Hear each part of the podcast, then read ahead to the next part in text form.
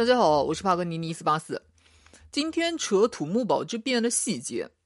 首先，土木堡之变的起因导火索，我们所熟知的是在公元一四四九年，野先派了两千人来朝贡，结果说来了三千人，谎报人数。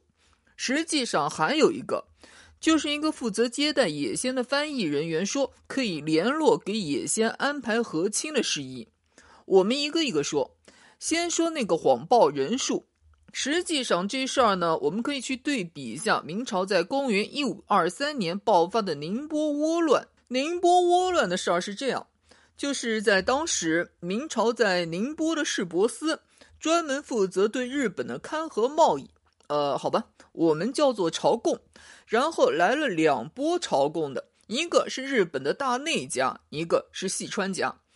所谓勘合贸易呢，就是明朝给各国发的一个介绍信、通行证，这个叫做勘合，不是什么人都能过来朝贡，你得拿着那个勘合那个介绍信过来，然后我们一核对，哦，没问题，然后朝贡做生意吧。宁波倭乱出了什么事儿呢？就是细川家和大内家两家手里面的勘合。他们都有那个勘合，细川家手里面的勘合是过期的，大内家的才是正经的，在有效期内的。可细川家的使臣对我们的那个潜规则门清买通了宁波市舶司的负责人，他们先行进行朝贡，而且在宴会上，细川家的使臣高大内家一头，结果呢，大内家就发飙了。毕竟这个关乎勘合贸易的大肥肉，双方在宁波械斗，连带着的我们负责治安的明军也给杀了不少。宁波倭乱的细节什么的再说，我只是想通过宁波倭乱说这个朝贡什么的，你指望吃空额吃回扣，你不买通负责人是没有可能的。两千人的使团，你说来了三千，多了一千，好，我数一下不就得了？这个不是多困难的事儿，很容易就能查出来。可这事儿居然能出现，只能说瓦拉派过来的使团已经买通了一定的官员，朝廷里面有人。至于第二点，那就细思恐极了。一个负责接待的翻译，居然说能安排和亲，瓦拉使团又不傻，区区一个小翻译的话，他们不可能当真。如果说他们当真的话，只能说。给瓦拉使团这个承诺的人的级别绝对不低，那个小翻译只是一个带话的，那个人是谁不知道，反正肯定不是王震，因为就是王震指出使团谎报人数。我们就事论事来说，王震此举真的没什么毛病啊。然后瓦拉以此为借口对明朝进行攻击，呃，这个吧，呃，瓦拉的那个借口啊，你别太当真了。为什么蒙古人每年都有打草谷的习俗啊？都要南下入侵啊？这个是惯例啊。实际上，你很难把瓦拉的这次入侵看成是一次集体行动。你看啊，这次入侵其实是分四路，一路呢是野先，他打的是洋河，注意不是大同。洋河大家可能比较陌生这个名字，那我换一个，白登。对，汉高祖刘邦被围的白登城就是这个洋河。另外一路是脱脱不花，打的是辽东；还有一路是阿拉支院，打的是宣府；还有一路打的是甘肃。呃，我上次说错了，打宣府独石口的其实应该是那个阿拉支院，不是脱脱不花。再次更正一下，你真的很难说在冷兵器时代，辽东的蒙古军队和甘肃的蒙古军队协同作战吧？而且阿拉支院、脱脱不花。野先这几个人互相不服气，野先和脱脱不花后来直接就打起来了。你指望说野先能指挥得动脱脱不花、阿拉之月来个协同作战？这个好像想多了吧？也就是说，实际上这次瓦拉的进犯是一次蒙古常规的打草谷，各部之间一开始是没有合作的，各部之间是各自为战。而明军的应对其实一开始也是很常规的，什么呢？就是我上次说了，当时明长城还没修呢。所谓长城防线，就是一堆类似土木堡那样的小堡垒，其中有两个最重要的支撑点：宣府和大同。蒙古人来打据点，那就从宣府或者大同先派兵过去和蒙古作战，省得满草原找蒙古人，往往还找不到。于是，公元一四四九年七月十五日，大同总督宋英、驸马都尉景元、总兵官朱冕、右参将都督石亨各带一万人马，总共四万人马，在洋河和野先作战失败。除了石亨退回大同外，其余人全部战死。呃，当时明军不管战斗力如何，那些作战的将领是真猛啊！总督直接战死啊！大同呢，就一下子就告急了。于是这就出现了我上次说的，在长城防线上诸多小碉堡受到攻击，从大同或者宣府过去救援。可如果说大同或者宣府出了问题呢，那就只能从北京过去救援。于是明英宗和王振实行了这个既定方针，亲征去救大同。可是这里面出现了问题，什么呢？公元一四四九年七月十一日，阿拉之月。出兵宣府围攻马营，等到七月十五日，杨洪向北京方向上通报马营给围困的消息。也就是说，明英宗亲征从宣府往大同过去，其实是一次性想搞定宣府和大同。那我为什么说出了问题？就在杨洪通报马营给围困的时候，马营、云州、独石、赤城等多个军堡直接给阿拉之院给打下来了。然后七月十六日，明英宗亲征，阿拉之院没等明军主力过来，自己先撤了。注意，阿拉之院只是撤了，就在宣府一带转悠，避免和明军主力打而已。这个是阿拉之院的一个特征，请大家注意。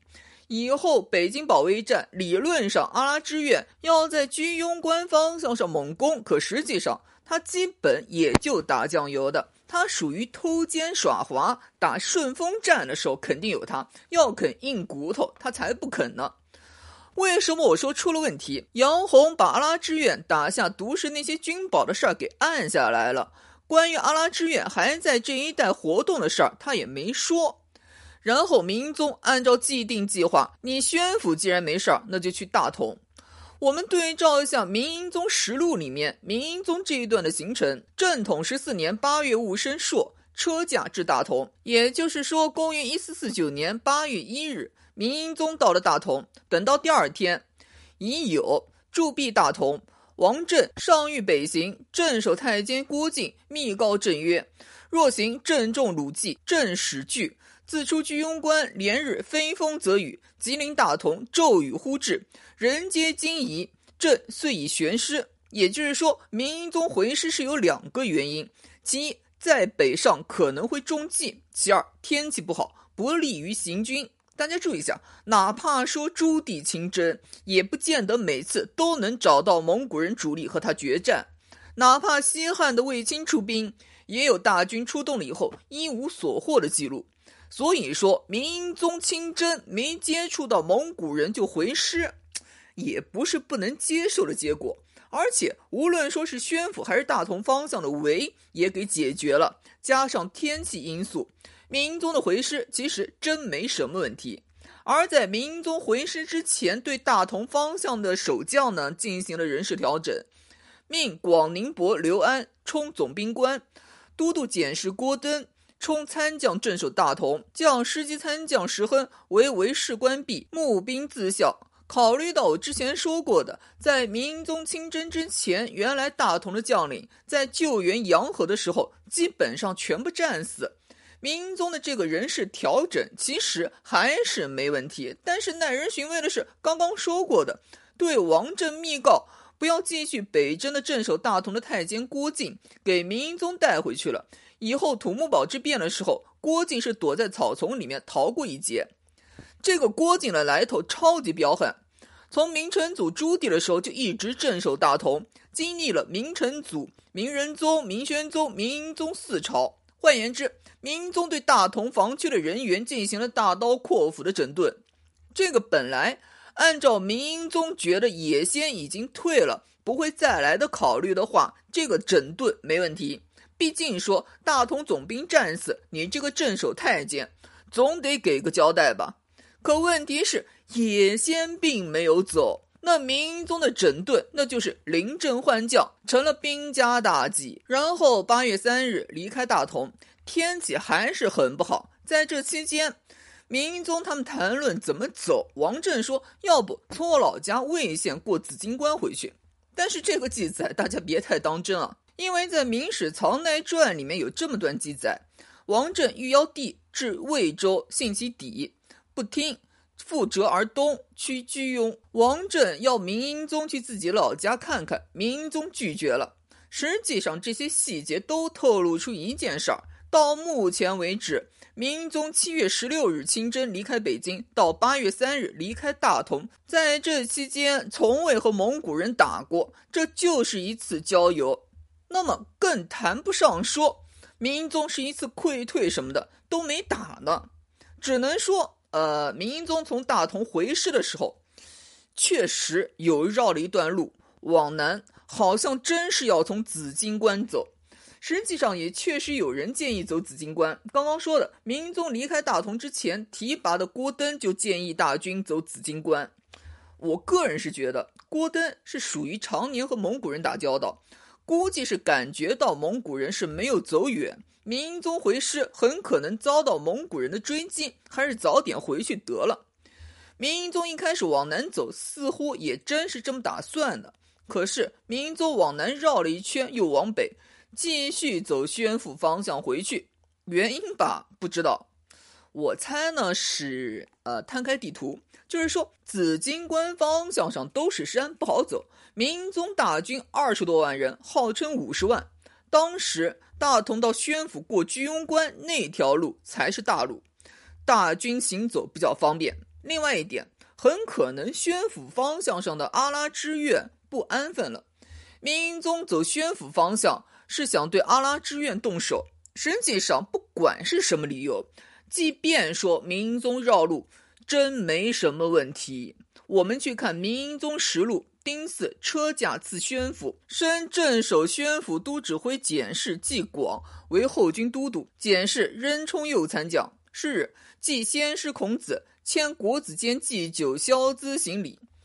戊午，车驾赐宣府东南。是日，遣驸马都尉焦进祀大赦大祭。季末，车驾赐雷家战。升甘肃副总兵王金、刘振巨为右军都督检事，从宁远伯仁里奏也。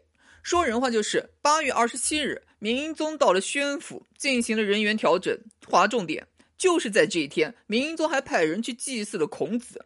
八月二十七日，到了宣府东南，依旧还有祭祀。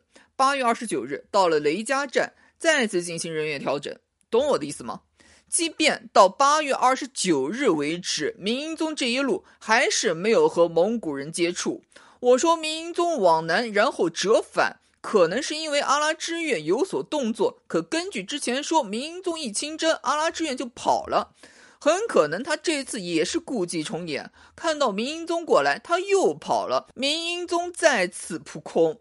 大家不要觉得意外，蒙古人就是这么打仗的。而明宗又是祭祀孔子，又是祭祀大赦，怎么看都是一副很从容的样子，根本不是什么溃逃逃跑，而是按部就班的清真，带着二十多万人绕了一圈以后，安安稳稳的回京，一路平安无事，毫无波澜。至于居庸关，从宣府到居庸关直线距离九十公里，真就是眼看到家门口了，谁能想到出什么幺蛾子？结果真出幺蛾子了。八月三十日，车驾将发，宣府谍报：鲁仲袭我军后。